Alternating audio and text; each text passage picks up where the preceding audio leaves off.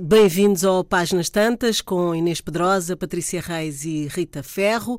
Juntamos hoje duas figuras da literatura que se cruzam no tempo eh, de morte. Eh, a escritora argumentista e cineasta francesa eh, nascida em 1914, Marguerite Duras, e o romancista e ensaísta português nascido em 1916, Virgílio Ferreira. Ambos morreram há 25 anos, em 1996. Olá, meninas. Olá. Olá. E Rita, Olá a todas. espero que estejas preparada para a conversa, porque começava por ti. Vamos tentar aqui equilibrar a abordagem aos dois, eh, mas falando já da Diorraz e tendo em conta a sua própria contradição nas, nas Bem, coisas que dizia, eu pegava na seguinte frase para uma reflexão ou uma opinião tua. Nunca escrevi um livro que não fosse sobre mim. Ora bem.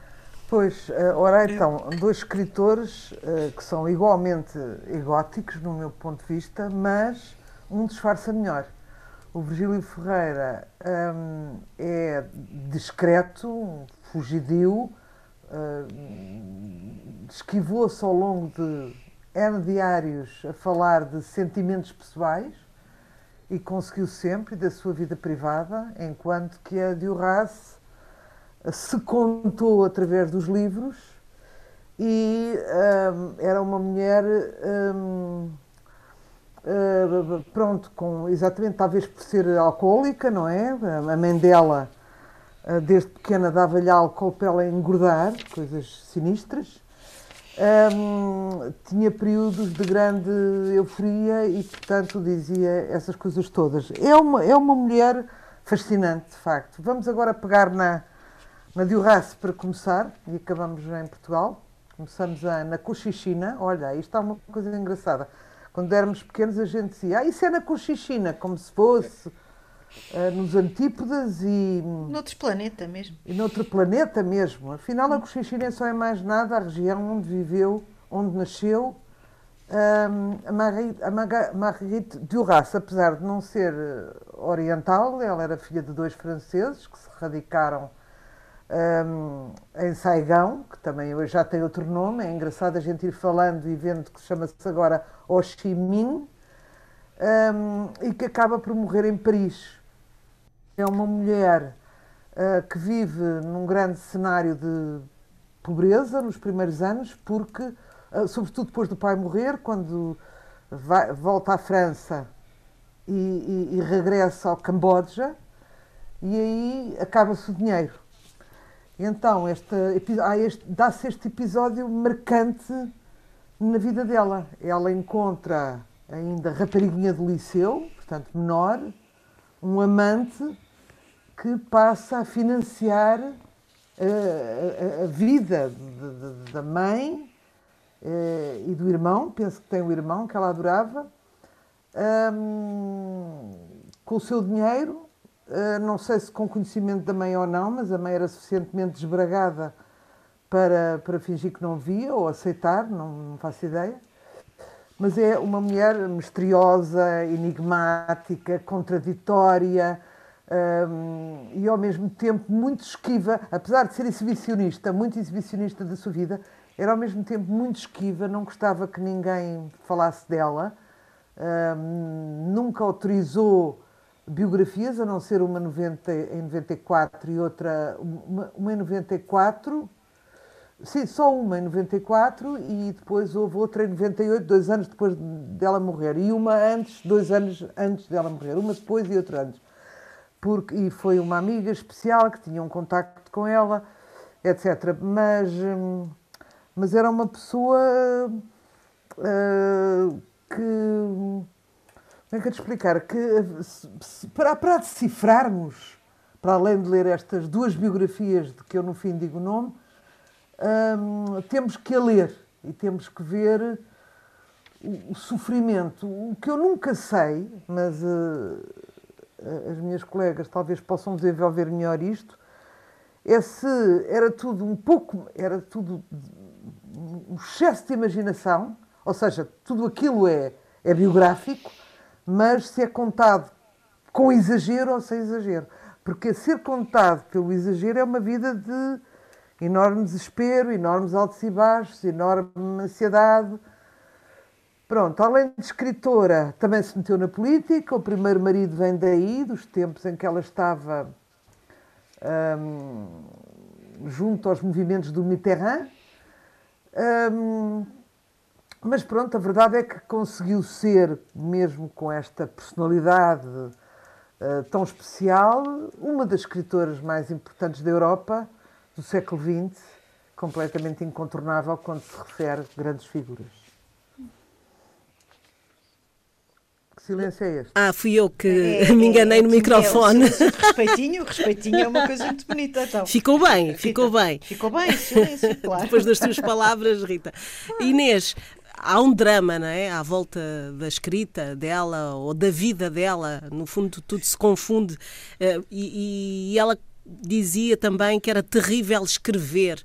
Uh, será que isto era assim tão dramático? Será que era mesmo. Tudo se misturava à vida dela, a escrita dela?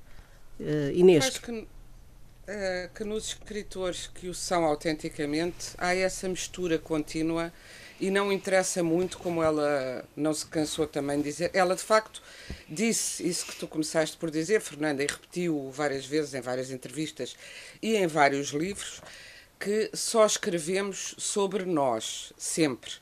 O problema é descobrir o que é que somos nós e o que é que temos para acrescentar ao mundo. Qual uhum. é a perspectiva. Exatamente. Uh, e ela conseguiu ter, de facto, uh, conseguiu criar um universo de escrita, independentemente do um universo de escrita muito uh, particular, muito dela. Uh, é daqueles escritores, ela e o Gílio Ferreira também. Eu acho que eles têm imensas semelhanças nas suas também imensas diferenças mas do ponto de vista da escrita são escritores muito da mesma hum, família porque a escrita em si define o mundo, o, o, modo como se escreve, o léxico. Ambos têm um léxico muito simples e muito próprio, uh, feito de palavras que se repetem e que se, e que se tornam enfáticas ao longo dos diversos livros e de obsessões centrais. Uh, ambos têm isso. Uh, ela dizia que escrever, para escrever é preciso cair na escrita e que uh, em muitos escritores não há uma queda na escrita, não se sente a brutalidade da passagem da vida à escrita. Mas, embora dissesse que a escrita era terrível, também dizia que era o seu lugar de segurança. Isso tem a ver com aquilo que a Rita já descreveu, de uma infância de facto dramática em termos de pobreza, uh, lá na Conchichina, onde a mãe Uh, que é hoje professora. o Vietnã, se calhar é melhor dizer que hoje é o Vietnã. Não, pois, exato, não, exato. já agora. Sim. Sim. Uh, nasceu perto de Saigão e mãe, os pais eram lá professores e conheceram-se lá, eram já viúvos, aliás, quando se conheceram, jovens mas viúvos, também eles com uma história dramática. Encontraram-se, casaram-se, depois o pai foi colocado num outro posto, apanhou paludismo, morreu, tinha a Marguerite Duras, 4 anos. Ela tinha dois irmãos, um mais velho que era uh, violentíssimo e que se meteu no ópio desde muito cedo, e outro mais. Quer dizer, ela era a mais nova de, todos, ela era a mais nova. Mas tinha um tipo três anos mais velho e outro dois anos que era considerava o, o irmão mais pequeno, de quem ela gostava muito e teve essa vida muito dura e de facto não se não há certeza até se a mãe não favoreceu essa relação de que a Rita falou e que tornou o sucesso do seu livro uh, O Amante que foi o livro que ele levou de escritora de culto de culto ao sucesso internacional. Mas uh, ela o que, o que, portanto, viveram numa grande pobreza e a mãe, a certa altura, comprou um terreno, foi um bocado coagida lá pelas autoridades a comprar um terreno que seria um terreno maravilhoso para cultivo. É terrível essa história. E que era um terreno onde entrava o mar uh, sucessivamente e, portanto, era um terreno permanentemente alagado, de onde nunca se conseguiu fazer nada, onde a mãe perdeu o pouco dinheiro que tinha. E essa, essa história é descrita num dos seus romances que eu muito gosto, Uma Barragem contra o Pacífico. Uh, e onde também já há esse amante, uh, esse, que, que, que a jovem, uh, muito jovem, uh, de Urraz tem. Uh, e, portanto, uma vida dura. A mãe era também uma pessoa dura e desesperada. E, enfim, uma infância dura que depois se compôs, quando volta à França, estuda, etc., entra nos meios intelectuais e políticos. Depois estuda direito, mas depois o marido é, é, é levado pelos nazis para um campo de concentração. Ela, aliás, fez um texto uh, extraordinário também sobre, sobre isso, mais, muito mais tarde a dor uh, da espera desse marido. Entretanto, uh, ela apaixona-se por um grande amigo do primeiro marido, Roberto Antelmo, que é Dionísio Mascolo, Dionísio Mascolo, de quem tem um filho. Sendo que ela também já tinha tido um aborto muito jovem, um, um aborto por, por ter, fez um aborto por ter engravidado muito jovem, enfim, teve uma vida complicada de facto mas o que era importante era a transformação da vida na escrita e num universo próprio. E essa é uma das singularidades que ela tem com, com, eh, em conjunto com o Virgílio Ferreira, que também criou esse, esse universo muito próprio. Ambos eram excessivos, eh, desmesurados e moderados, incómodos. O, o Virgílio Ferreira, a Rita estava a dizer, é verdade que não, não, não falou tanto, talvez, eh, de si, mas era também de, uma, de um grau de exposição uh, muito uh, invulgar na sociedade portuguesa nos seus diários, já que aqui temos falado dos diários dele e do Miguel Torga, mas ambos com alguma virulência, mas de Virgílio, os de Virgílio Ferreira ainda mais virulentos, dizendo tudo o que pensava, criando inimigos como quem rega flores, uh, sem o menor problema uh, procurando manter sempre o seu espírito livre e ambos marcados pelo novo romã, pelas técnicas, pela experimentação do novo romã, precisamente de origem francesa. E uh, há muito a dizer sobre eles, mas há uma história, há uma história que os aproxima aos dois e que é também uh, indicativa da sociedade em, em que vivemos. Em 1992 houve um, um ainda, ainda a, Ur, uh, a era viva, um certo Guillaume Jacot enviou a três editoras, às três editoras onde a Duras publicava, um romance intitulado Margot et l'Important, Margot e o Importante. E, e esse texto é recusado. Uh, ele, e, e, o que é que é recusado pelas três editoras da Diorras e ele vem tornar isso público dizendo que era um texto a que ele só mudara o título e os nomes das personagens e que era na verdade o romance A Tarde do Sr. Andermas da, Andesmas da, da Marguerite Duras e isto para mostrar Incrível. como funcionam é e em Portugal, em Portugal já depois do Virgílio ter morrido felizmente para ele digo eu a revista Sábado mandou, já há uns anos largos, eu tenho isso até guardado alguns, mas não consegui, uh, enfim, não estou, não estou perto desse, desse meu arquivo neste momento, mas tenho esse, esse artigo este, extraordinário que é, mandaram para as editoras do Virgílio Ferreira e outras, um romance do Virgílio Ferreira, ou até ao fim, aliás, um dos mais belos romances do Virgílio Ferreira, Assinado por, pois, eh, neste caso da, da, de Horácio também era assinado por um pseudónimo qualquer. No caso do Virgílio era assinado por um nome de mulher, Isabel qualquer coisa. E também foi recusado com cartas, e uma das, uma das cartas dessa, de uma das editoras, e penso que era mesmo da editora do Virgílio, dizia que era um estilo muito elaborado para uma primeira obra, que não encontraria leitores e que recomendavam à, à, à escritora que escrevesse de uma forma mais simples, uh, perseverasse, mas que reformulasse o estilo, quando uhum. era um romance do Virgílio Ferreira. Isto, isto diz muito do, do mundo em do que mundo. vivemos. Do mundo. do mundo. Isto diz muito do mundo. É verdade. Patrícia. Diz muito do mundo. Deixa-me só dizer isto. Eu, é, há muitos anos, há décadas mesmo, trabalhei numa das primeiras versões, chamemos-lhe assim, da revista Sábado, e inventámos um ministro Ministro do Equipamento Social e posso-vos dizer que atravessámos o norte do país sendo recebidos sempre por, eh, pelas entidades oficiais como se fosse mesmo um Ministro do Equipamento Social, que não existia um Ministro do Equipamento Social, e inaugurámos uma, uma autoestrada. Só para vocês terem noção do que o país é para, enfim... Deixem-me só voltar aqui um bocadinho atrás, então. Eu, eu, concordo com, com, com a Rita e com a Inês e, e, acho que há aqui um cruzamento entre os dois. Pelo menos há um cruzamento na poética e na crueza da linguagem. A Inês tem razão. É um vocabulário muito específico. Ambos têm um vocabulário muito específico. Um, uma das coisas que a mim me, E eu acho que a infância é para ambos uh, fundamental, é crucial. A Cristina também já dizia que o território da infância é aquele que importa na, na escrita. A Duras chegou a dizer numa entrevista: tudo o que escrevo vem da infância.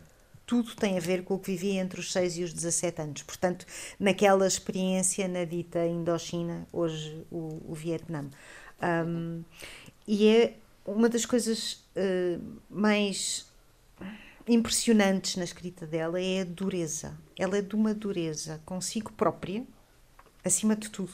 Portanto, quando ela diz, ela, ela escreve sobre ela e para ela, não é? Ela diz a determinada altura, também num livro qualquer, ou num, já não sei, num sítio qualquer, ela diz que escreve para ela.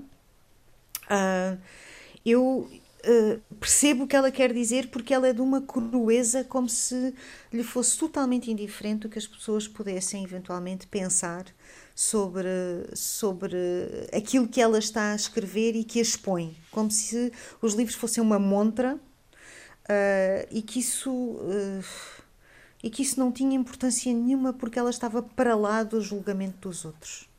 Isso é preciso uma distância e é preciso uma autoestima também, brutal, desculpa, eu acho. Também muito nova começou a transgredir, não é? Sim, em, sim. Em, em função do que, que, se pensava e do que se achava, não é? Só sim. ser amante ou uh, tão jovem, não é? Tão, com um homem que não sei se era casado, eu penso que era casado. Uh, já isso, a partir daí, tu ficas com uma elasticidade. Bem, estou a tentar, uma elasticidade de valores muito grande, não é? Quer dizer, é? Sim, é uma vida muito atribulada. Ela diz a determinada altura, uh, já no final da vida, que nós, os escritores, refirmo aos que escrevem efetivamente, temos uma vida muito limitada. Não conheço ninguém que tenha uma vida menos pessoal do que a minha. O que é extraordinário, porque a obra dela é profundamente pessoal, não é? E, e, e a vida dela é tão atribulada que é tudo menos limitada, não é? Pronto. Um, são as contradições dela. São as contradições, não são as contradições de todos nós. Pois. Não, é, provavelmente todos temos isto, todos temos esta, esta ideia de que uh, estamos focados na escrita. Eu acho que ela entendia a escrita de facto como um refúgio, como, como a Inês disse, como um refúgio, como uma proteção, como um território só dela. Uh, e, e a verdade é que ela entendia a escrita como sem pudor, vá, vamos pôr as coisas assim, sem pudor. Da mesma maneira que eu acho que o Virgílio Ferreira, nos seus diários, uh, estava-se completamente nas tintas para a opinião, fosse lá de quem fosse.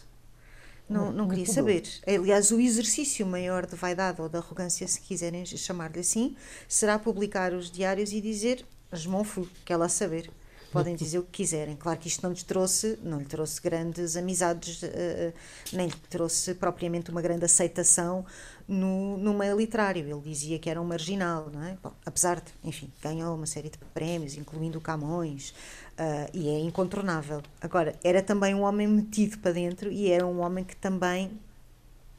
Ele tem uma coisa que eu gosto muito, que é a ideia a partir do, do ele cria o título do Para Sempre a partir de um verso do António Ramos Rosa. E diz uh, numa entrevista nos anos 80, final dos anos 80, ao Francisco José Viegas, para a revista Ler, diz que procura, diz qualquer coisa como que procura que os títulos tenham, sejam poéticos, tenham um, um, um sejam poéticos no sentido de poderem ser o início de um poema. E que o próprio título seja um, algo um, isolado quase do, do próprio do, do, romance em si, não é? que valha só por si. Eu acho isto muito interessante, porque há uma poética nele. Eu compreendo que tenham mandado para as editoras o original dele assinado por uma mulher, porque eu considero a escrita dele uma escrita sem sexo. Não é uma escrita, não tem género. É uma escrita uh, poética, mas sem género. E, e, e assexuada? Uh, não, não, achas? Acho, acho um bocado. Engraçado. Não acho, discorda, não acho nada, pois, porque um dos meus livros preferidos uh, dele é O Em Nome da Terra. Uh, eu acho que já falei aqui sobre isto. Peço desculpa se me estou a repetir, senhores ouvintes, mas é o que há. Não vai deixar de ser o meu livro preferido se voltarmos a falar do Virgílio Ferreira. aí estará ele. E eu acho que é um livro que é tudo menos assexuado. É um livro sobre uhum. o fascínio de uma mulher que de uma mulher que está doente, de uma mulher que este homem trata, trata de uma forma quase obsessiva, com um zelo, uma coisa quase religiosa, eu, eu não quiseres. falei de que ele é deserotizado, bem? eu disse que ele era assexuado, que hum. é uma diferença. O sexo não está presente em toda a obra dele. É só nesse sentido. Portanto, pois, peço desculpa. Pois. Não, não, pois, e se calhar tens razão. Uh, posso continuar aqui uma coisa? Podes, claro. Já terminaste? Com certeza. Não, não é com Já Claro que sim, Rita, anda lá, vá. Desculpa, desculpa. Não, é, é porque eu, tudo se esvai hoje em dia, tudo se desvanece da minha cabeça e depois tenho medo de me esquecer. Uh, falaste em dureza. Uh, a Duras uh, tem um livro que eu acho que é a dor, em que ela descreve ao pormenor uh, alguém que tortura um bufo um, que, que, que, denuncia lá nas andanças políticas que ela anda, portanto é um pouco autobiográfico dessa altura, uh, com requintes de malvadez, de uma forma absolutamente maquiavélica. E ela, depois, nas pouquíssimas e nas raríssimas entrevistas que deu, uma vez disse que, que era ela, que tinha sido ela a fazer aquilo. E depois aquilo pinta um retrato tão tremendo que ela um dia acaba por desmentir. Ela faz muito isto. Ela diz e depois desdiz, que afinal não é nada daquilo, não sei se esquece, deve sofrer da minha síndrome. esquece e depois enjeita algumas coisas que diz. Uh, em relação ao Virgílio Ferreira, uh, houve para mim três passos, que, três, três, três uh, marcos importantes na vida dele e que o marcaram profundamente e que deram origem a romances, aos melhores romances dele. Uma foi a imigração dos pais para o Canadá, quando ele era muito pequenino, uhum. e ficou a tomar conta dos irmãos praticamente aos 11 anos. Eu acho que não sei se os deixaram nos avós, mas ele sentiu isto, o abandono dos pais, de uma maneira tremenda. Outra é a experiência de seminário no Fundão. Uh, e o 25 de Abril também o marca muito, não marca-o com certeza pela liberdade que traz a todos, mas sobretudo porque, como ele não foi rápido, como a maioria dos escritores, a aderir à esquerda, não é? Que naquela altura, e sempre foi um bocado a pátria dos escritores, à esquerda marxista, leninista, maoísta, que entretanto se ia exibindo, foi muito penalizado por isso. Deixaram de o consultar, deixou de ser uma voz que, que só ganharíamos, não é? Na altura, naquele caos. Um, e um, isolaram-no um bocado. E ele sentiu também muito fundo isso. Pronto, era, era mais. Só já agora uma nota pessoal: ele era, nasceu em Gouveia, tinha uma casa em Fontanelas, praticamente contigo à minha. Já contei isto uma vez, mas já fizemos um programa sobre ele há tantos anos que acho que já muita gente não sabe. Uh, e que também não é nada de extraordinário, mas pronto, é assim, eu ficava, eu ainda nem sabia que viria a escrever, não é? Mas já tinha um pai escritor e que o conhecia e que me apresentou no Café Coreto de Fontanelas, me apresentou, mas um, a tristeza que ele carregava, o peso dos seus passos, as olheiras profundas, era uma coisa que eu, que é engraçado, eu até, até, até ter pai 18 anos, e vou dizer isto uh, do coração e vocês podem me achar ridícula e, e vou-me expor. E, e, também expor uh, comentários erróneos a meu respeito. Mas eu não conhecia ninguém profundamente infeliz. Depois, antes de casar, com 19 anos, conheci uma pessoa que se suicidou muito próxima de mim e, e então percebi o que, é que era o abismo do sofrimento. Mas eu antevi o sofrimento uh, mental de uma pessoa observando todos os dias, cada vez que ele passava para ir ao café e, e, e não, não sabia que era visto, e eu ficava na janela a vê-lo passar e disse: Não pode haver ninguém mais infeliz do mundo. Não terá sido assim, mas era a imagem que eu sempre guardei dele, de um homem sim. profundamente infeliz. Inês, não sei se é verdade, se não, são, é ela que o diz, a de Horace, que antes de começar a escrever nunca sei o que vou escrever. Uh, e, e, em relação ao Virgílio, já que estamos uh, com os dois ao mesmo tempo, o Virgílio uh, dizia que criava um esquema antes de escrever. É, é, é esta não relação entre eles, por exemplo, estas diferenças. Sim, mas não, inter não, interessa tanto o método como aquilo onde eles chegam, e ambos são escritores o, o Virgílio tinha, dizia que fazia romances problema, ele opunha o romance espetáculo ao romance problema. E a, e a Duras falava da literatura literal, uh, de, que era a literatura uh, tão, tão comum em todos os tempos, não só agora, uh, que, que, apenas conta histórias no sentido mais primário da palavra, eh, ela opunha essa literatura literal à literatura de urgência, que vinha de uma necessidade interior e que era movida não pelos factos, não pelo que acontecia, mas pelo que acontecia dentro das personagens. E quanto a isso, agora lembrei-me de uma frase do Virgílio Ferreira que me acompanha a vida toda uh, e que já não me lembro se é do Para Sempre, se é do Em Nome da Terra, eh, penso que é de um desses livros, que é a felicidade não está no que acontece, acontece. mas no que acontece em nós desse acontecer. Desse acontecer. É e, a infelicidade, e a infelicidade também é muito rigorosa. Uh, e neles havia muito, uh, em ambos, essa, essa busca do rigor uh, pela palavra, da palavra, uma dedicação muito intensa à escrita. É verdade que quando estava a Rita e a Patrícia a falar da, da sexualidade, enfim, os grandes escritores não têm sexo no sentido, no sentido do género, porque abarcam tudo, mas é verdade que no Virgílio Ferreira, uma, uma, uma coisa que se nota é que uh, é um homem do seu tempo, ele foi um homem à frente do seu tempo na reflexão sobre a realidade, uh, como são todos os grandes escritores e do, das contradições do mundo social. Uh, do mundo interior e social. E o Virgílio Ferreira foi muito influenciado, ele próprio admitia, por exemplo, por, uh, ou sobretudo por essa de Queiroz, que ele admirava imenso, e uh, eu agora digo isto porque se, se, fala sempre muito do lado uh, existencialista, filosófico, metafísico dos romances de, de Virgílio Ferreira e não do lado humorístico. Eu acho que aqui é a grande diferença, talvez, entre ele e a Duras.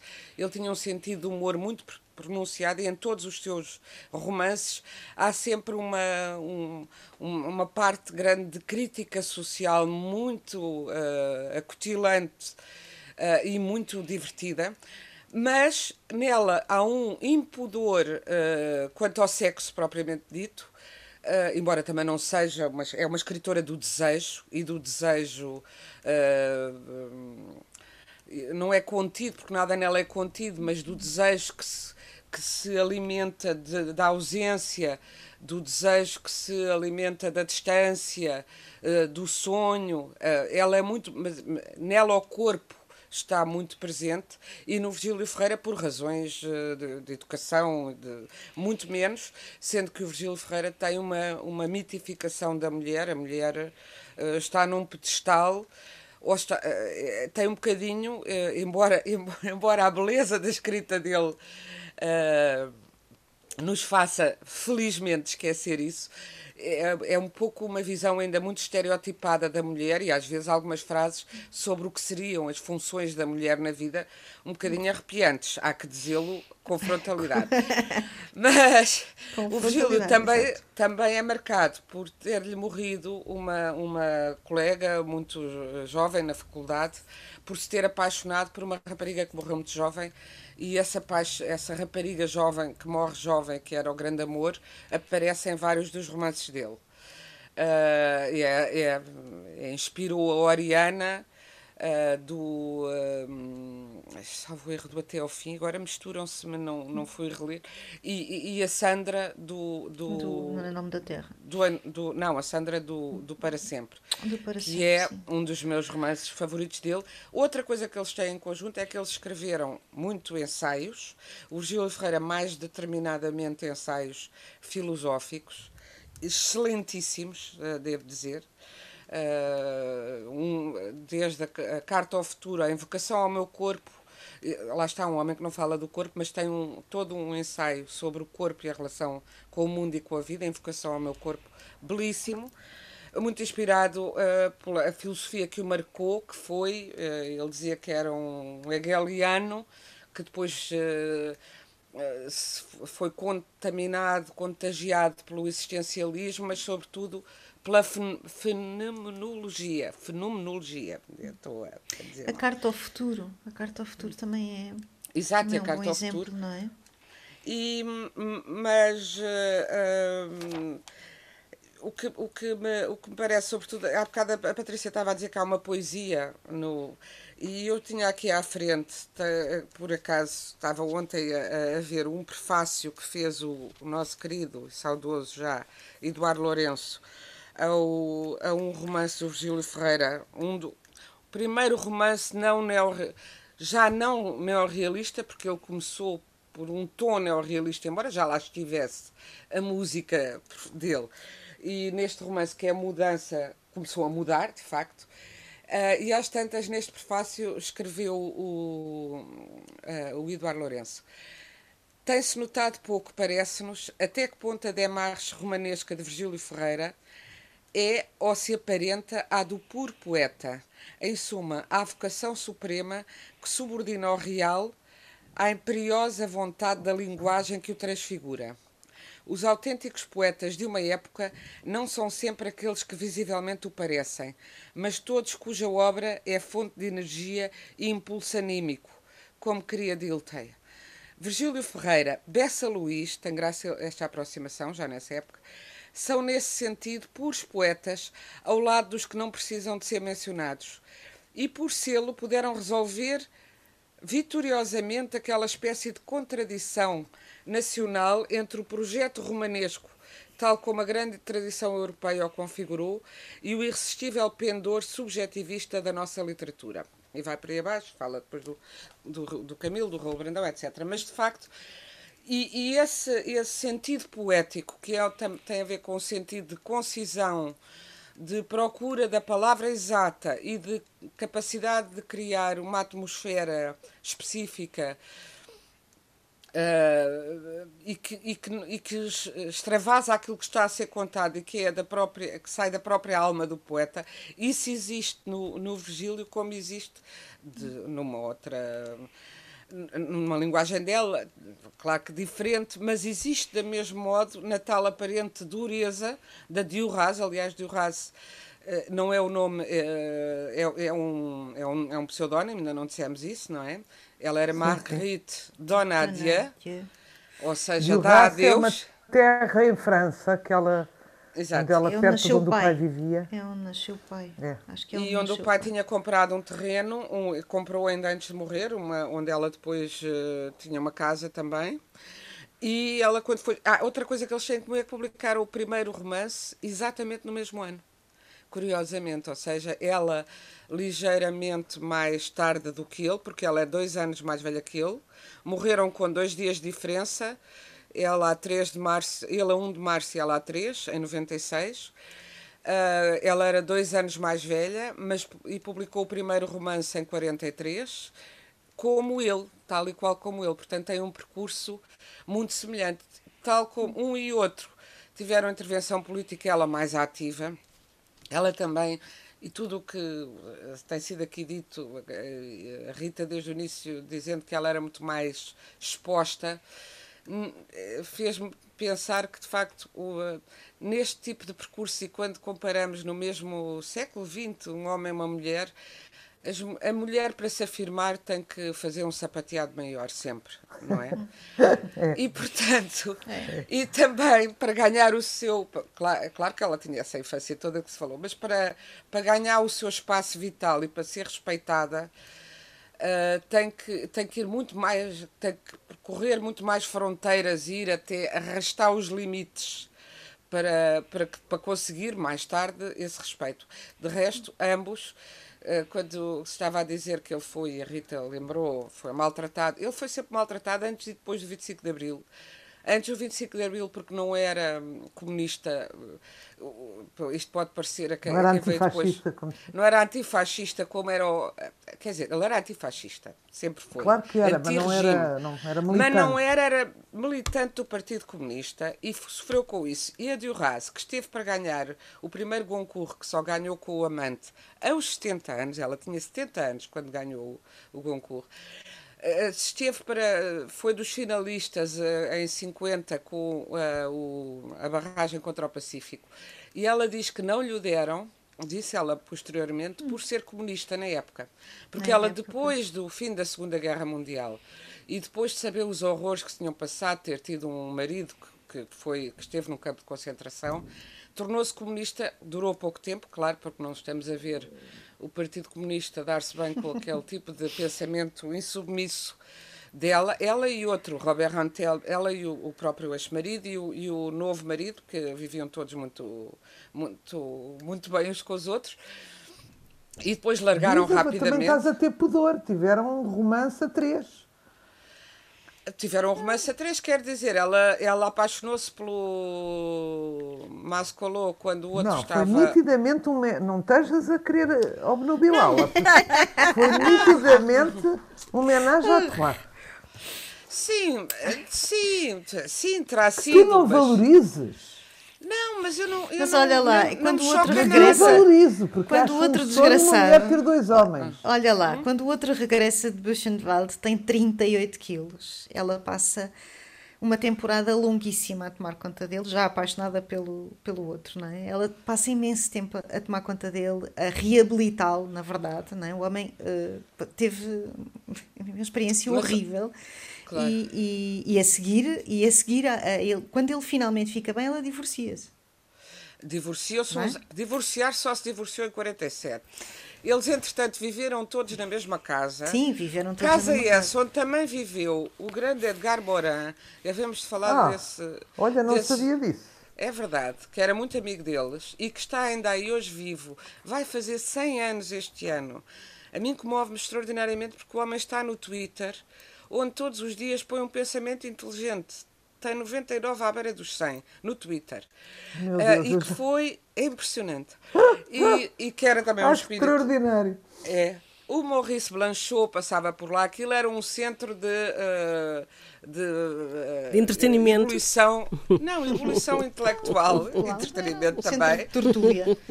Agora, se a mim não me choca nada que tivessem tido um triângulo, oh Rita. Uh, se estavam não, todos felizes. Acho, é que acho... achei, adorei o teu eufemismo, Inês, a dizer viviam bem uns com os outros. Não, é, é muito raro. Ouve lá.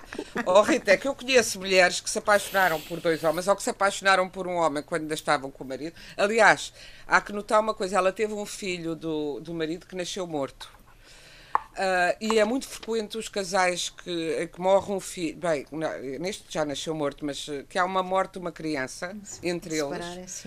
Acabarem por se separar. Isso é muito frequente. Um e a mulher e a mulher apaixonar-se por outro. E eu conheço alguns casos, estou-me a lembrar de alguns, em que, uh, e uma, uma, uma estou-me a lembrar de uma amiga minha, que já tem agora muita idade, que dizia eu adorava ter conseguido que eles aceitassem que eu vivesse com os dois, porque eu gostava ainda uh, do, do, do meu marido, mas aquele peso era uma coisa eh, que vivíamos de uma forma diferente e incompreendida um pelo outro, foi uma coisa brutal. E o outro veio resolver um bocado isso. E pode-se gostar de duas pessoas de maneiras diferentes, raramente. Mais depressa as mulheres, uh, por uma questão de educação, aceitam uma situação dessas durante um certo período com homens, não é? Por isso, nisso, foram muito avante do seu tempo, continuaram a ser amigos os dois homens, depois da separação e do divórcio, pois ela teve um filho, de facto, com esse segundo marido, e que depois largou, ainda teve um terceiro, e depois, nos últimos anos, viveu então com o Ian Andrea, que foi o primeiro. Ela dizia que era um anjo que lhe tinha aparecido que era um homossexual 40 anos mais novo que ela, apaixonado pela obra dela e pela figura dela, mas que, e isso está traduzido em, em, em dois livros extraordinários, já digamos da última fase dela, uh, La Maladie de la Mort, A Doença da Morte e uh, Olhos Azuis, Cabelo Preto, que é o, o a dor de amar alguém que não pode corresponder fisicamente da mesma, da mesma forma, não é? Mas esse Ana Andreia esteve com ela até ao finzinho e, esse, e o fim dela foi prolongado. Ela teve, uh, teve por exemplo, em, em 90, em 89, uh, teve nove meses internada, cinco dos quais em coma e deu uma entrevista extraordinária ao Magazine Littéraire em junho de 90, onde conta as lembranças que tinha desse coma. E, e, e, é extraordinário porque ela conta. De nove as, meses, incrível. O coma é de teve cinco meses. meses. Não, o coma foi de cinco meses. Cinco ela meses. teve nove ela internada. Teve nove no, no hospital. E, e, houve uma altura que já não davam nada por ela, mas ela lá, lá se safou. E ela, no coma, foi tendo sonhos tão reais onde aconteciam tantas coisas e onde se zangou com um amigo e depois, quando acordou do coma, telefonou-lhe zangada com ele porque ele tinha dito mal dela, que era, era uma coisa que ela tinha sonhado. E ela dizia que às tantas não sabia a diferença entre o sonho e a realidade que muitas coisas que se passaram nesse coma de uh, conversas e discussões com pessoas e zangas, ela demorou muito tempo a perceber que não eram verdade e, e custava-lhe a perceber porque ela sentia como se tivesse atravessado aquilo tudo, o que é muito, é, é muito extraordinário como ela conta aquilo. E, esse, e Ana Andreia acompanhou-a de facto nos últimos anos e foi a primeira pessoa a escrever, com a autorização dela, uma obra sobre ela e sobre a obra dela. Uh, claro que essa coisa de enquanto estão vivos, uh, é, também compreendo que seja difícil ver a vida devassada, mais a mais. Marie Duras passou por desintoxicações, de, pelo menos duas grandes alcoólicas, precisamente tinha um problema de alcoolismo que se foi agravando. Uh, passou por uh, muitas experiências limite, não queria ver a vida devassada dessa maneira mais do que ela devassava nos próprios livros. Isso é uma coisa interessante, Inês. Posso agora hum. falar um bocadinho sim, sim, eu? Sim, sim, diz, diz, um, Isso é uma coisa interessante, o alcoolismo e as drogas uh, no, nos artistas. Sim, sim. Uh, a minha experiência, eu, o que eu tenho visto por aí, depois vocês podem desenvolver isto ou não, é os, os alcoólicos, quando são extremamente alcoólicos, e ela era uma, uma alcoólica grave, uh, são praticamente improdutivos porque ficam uh, embrutecidos mentalmente, quer dizer, ficam diminuídos intelectualmente, atrofiados intelectualmente, falam por monossílabos. Isto eu conheço muitos. Uhum. Uh, nos escritores há esta produção absolutamente extraordinária. Isto era uma coisa. E outra coisa é que não vos deixo ir embora daqui sem falarmos na obra-prima dele, meu, aos meus olhos, que é a Aparição, uh, que, que, só quer ler um excerto. Força. Vou tentar dramatizar. Ah! Teme-se o pior. Ter, ter a evidência ácida do milagre que sou e como, infinitiva, e como infinitamente, infinitamente é necessário que eu esteja vivo e ver depois, em fulgor, que tenho de morrer. Eu já cheguei a esta idade. Que, isto agora é uma parte meu. Ah, pensei que ainda estavas a Eu também, eu também. Não, não, não, não é, é a própria Rita a dizer que chegou aqui. Ver a engenharia é. prodigiosa de que somos feitos, daquilo que nos maltratamos eh, durante uma vida inteira, a, a pensar e, a, e, que afinal somos melhores do que aquilo que nós próprios achávamos que valemos e, e que os outros acham que nós valemos. E, e depois já estamos, quando descobrimos isto, uhum. que é uma aparição na nossa, na nossa vida, é como uma aparição. É Descobrimos que temos que morrer e que faltam 5 minutos. Pois é. Uh, e, ele, e ele explica esta coisa absolutamente extraordinária num livro que eu recomendo a todos que me estejam a ouvir, porque é uma obra-prima. Não venham falar em dificuldades, né, que é complicado, não é nada complicado. Claro que é sempre lido com diferentes graus de profundidade, consoante a instrução que a pessoa tenha, mas mesmo que não tenha muito, compreendo a beleza deste livro. Eh, Porque, eh, tal como a Inês disse, eu volto a dizer que é muito importante, tanto o Virgílio como a Duras são pessoas com uma, com uma linguagem cristalina. É verdade. Sem, sem, Essa é a palavra. Hum. Cristalina, que se lê uh, com as palavras de todos os dias, que é esse, para mim a suprema, a suprema virtualidade, é quando conseguem, com as palavras de toda a gente, sem, nem, sem, sem remeter ninguém para o dicionário, conseguem dizer verdades hum, jamais observadas daquele prisma. Uhum. E estão aqui as sugestões todas. Uh, leiam ou uh, releiam uh, as obras de Diorras e de Virgílio Ferreira. Estamos consigo às quartas, depois das 11 da noite, ou em podcast antena1.rtp.pt. Boa noite.